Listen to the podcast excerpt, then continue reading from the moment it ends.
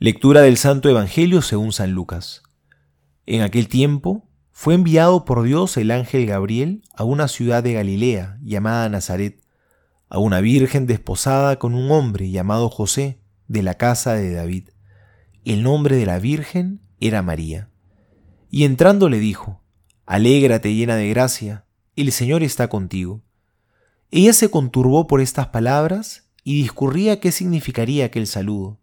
El ángel le dijo, No temas, María, porque has hallado gracia delante de Dios. Vas a concebir en el seno y vas a dar a luz a un hijo, a quien pondrás por nombre Jesús. Él será grande y será llamado Hijo del Altísimo, y el Señor Dios le dará el trono de David su padre. Reinará sobre la casa de Jacob por los siglos, y su reino no tendrá fin. María respondió al ángel, ¿Cómo será esto, puesto que no conozco varón? El ángel le respondió, El Espíritu Santo vendrá sobre ti, y el poder del Altísimo te cubrirá con su sombra. Por eso el que ha de nacer será santo, y será llamado Hijo de Dios. Mira también Isabel tu pariente, ha concebido un hijo en su vejez, y este es ya el sexto mes de aquella a quien llamaban estéril, porque ninguna cosa es imposible para Dios dijo María, He aquí la sierva del Señor, hágase en mí según tu palabra. Y el ángel, dejándola, se fue. Palabra del Señor, gloria a ti, Señor Jesús. ¿Qué es la Inmaculada Concepción de la Virgen María, esta fiesta que celebramos el día de hoy?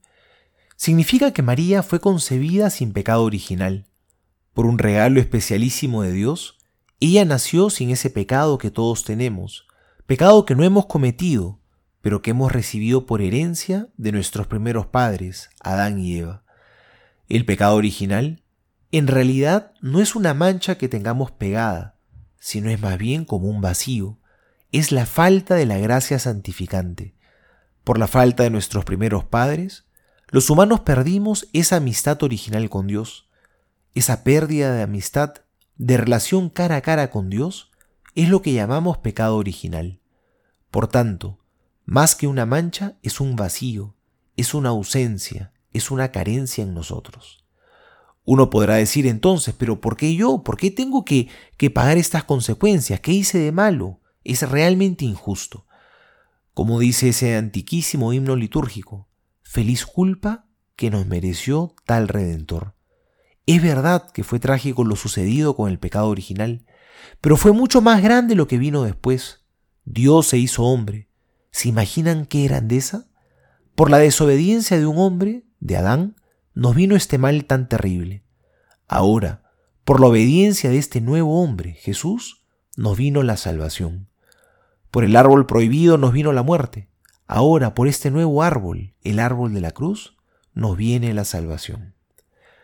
Soy el Padre Juan José Paniagua y les doy a todos mi bendición en el nombre del Padre y del Hijo y del Espíritu Santo. Amén.